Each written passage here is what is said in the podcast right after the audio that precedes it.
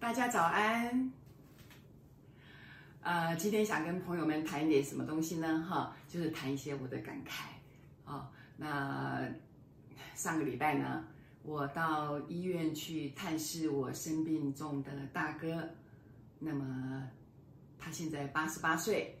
那么从去年开始呢，身体就出现了非常多的不舒服，于是就进入了一个治疗的疗程。哈，那么当然了，就是在经过这些病痛的折磨之后呢。那他的这个生命的意志力就越来越低哦，那情绪也越来越低潮哈、那我上个礼拜去看他呢，就看到一个这个一个一个非常垂老的一个老人家，那么很哀怨的躺在床上哈、那其实我哥哥以前是飞将军啊哈，就是啊、飞行员啊，然后这个。很神气的哈，然后呃，个性也非常的开朗，很喜欢讲笑话哈。那当然，这个生病之后，我就观察到哈，这个他再也不会提那些他很喜欢谈的这些他所关心的政治啦，一些外面的一些很惹人注意的这些议题啦，这些都不再重要了，他完全都不谈了。他每天所谈的就是关于自己的孤独啊，他渴望得到更多的关心。然后他过去跟，比如说他的家人的一些问题，还有对母亲的一些怀念，种种种种哈。那这些都让我非常的难受哈，因为啊，我们七个兄弟姐妹里面已经陆陆续续的走了两位哥哥，一个姐姐哈，那。所以我知道早早晚有一天我们也是会这样的离开人世哈，离开我们所有我们心爱的人。那让我非常警惕的就是说，每一个生命即将慢慢的走向这个消失的这个时候呢，让我非常警惕的就是，这个人他最关心，此刻他最关心的议题，不再是那些外面的花花世界。闹得沸沸扬扬的那些事情了，他真正关心的就是跟自己生命议题非常非常紧密结合的那些事情，我的情感，我的心心所念的东西，我的遗憾，我没有和解的那些事情，还有我没有完成的一些梦想。所以，你看，今年从这个疫情开始，哈。那就这个每天新闻都在播报这个全世界的疫情啦，这些灾难啦，口罩啦，这个外面的这些旅游被阻止啦，种种种种，还有什么很多这个什么呃美猪要进来啦，什么之类各种各种的议题，我始终有个感觉，这些都可以作为我们啊了解外在现在发生了什么事情的一个参考而已。那事实上呢？你所关注的事情，你越关注它，那个事情就变得越大条。所以，我们往往被这些事件都吸引过去，就是啊，就跟着他们这样子，就很心烦意乱。可是，真的等到你自己身上发生一些事情的时候，比如说像现在身体非常不好的时候，啊，像我哥哥现在身体非常虚弱的时候，他就知道说这些议题跟他都没有关系了。他最关心的就是此刻我的病能不能够好。我能不能够正常的呼吸？我能不能够不再疼痛？我能不能够跟我的家人还有多少时间再相聚？然后我那些过去的事情，我怎么样能够把过去的遗憾能够弥补？或者我还能再做一些什么？所以真的非常紧迫的感觉，那个活在当下，就说我们应该关注的议题是什么？好，生命真正的核心是什么？啊，所以，我我也非常的难过啊，就说，呃，我的这个学生有一个学生，他就是这个得了癌症嘛，哈，呃，然后呢，呃，跟他跟很多其他的人一样，就是呃，他是一个一直付出很多，为家人付出很多的人，然后呢，但是他因为付出很多，所以他也会去抱怨家人，哈，就说啊，你们都不帮忙了，我我付出这么多了，然后就管这个闲事，管那个闲事，他几个小孩他管的都。很严格。结果他真正生病之后呢，他开始发现，哇，我的生命可能会因此消失了，所以他不得不专心在自己的身体上面。然后他来这个进入这个智商的领域呢，他希望说。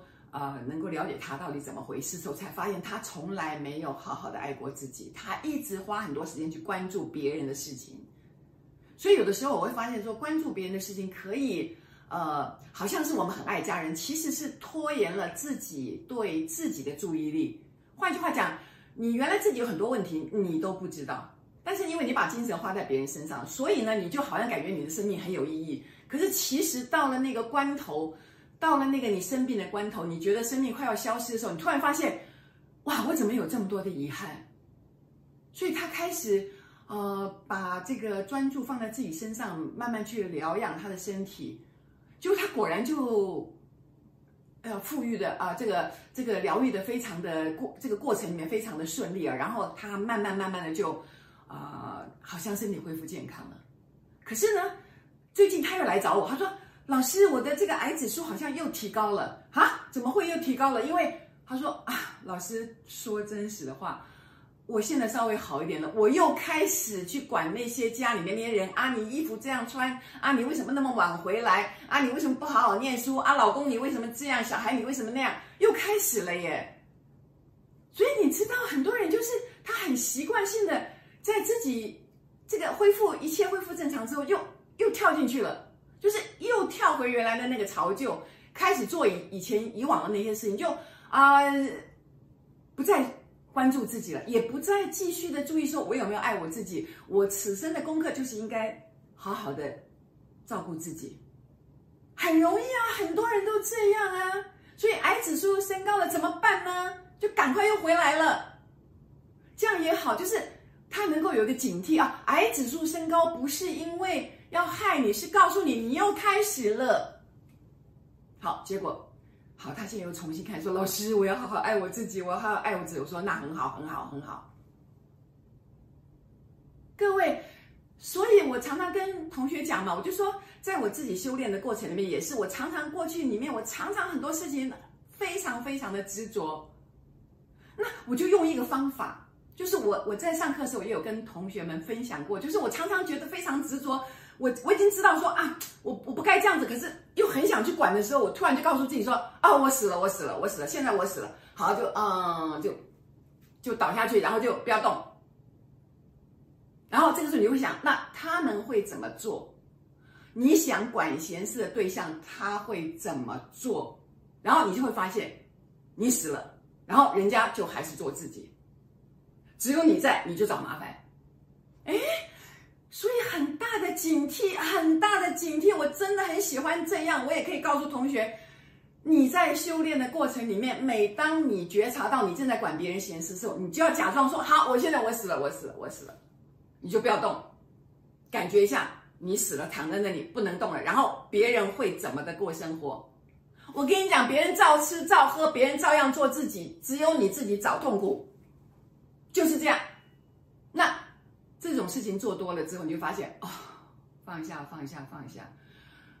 原来我不让我自己轻松，我也不让别人快乐，我就是一直去干预别人的生命，然后来找自己的麻烦，也找别人的麻烦。人就是这么想不开，这样了解吗？所以很感慨，很感慨，每一个生命要消失的时候，或者它消失了，你的心情是什么？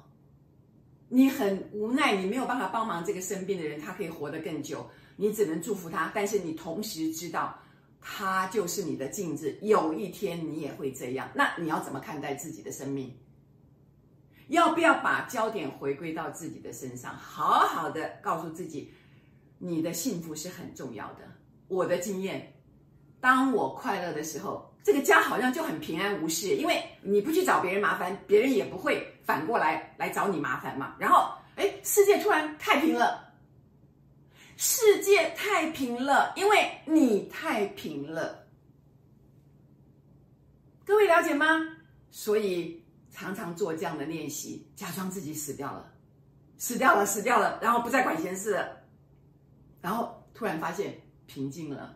那这样的练习。做很多次以后，你就会发现，慢慢慢慢的，你就学会了不再去管别人的闲事了，把重点放在自己的身上。感谢同学一起修炼，一起成长，再见哦。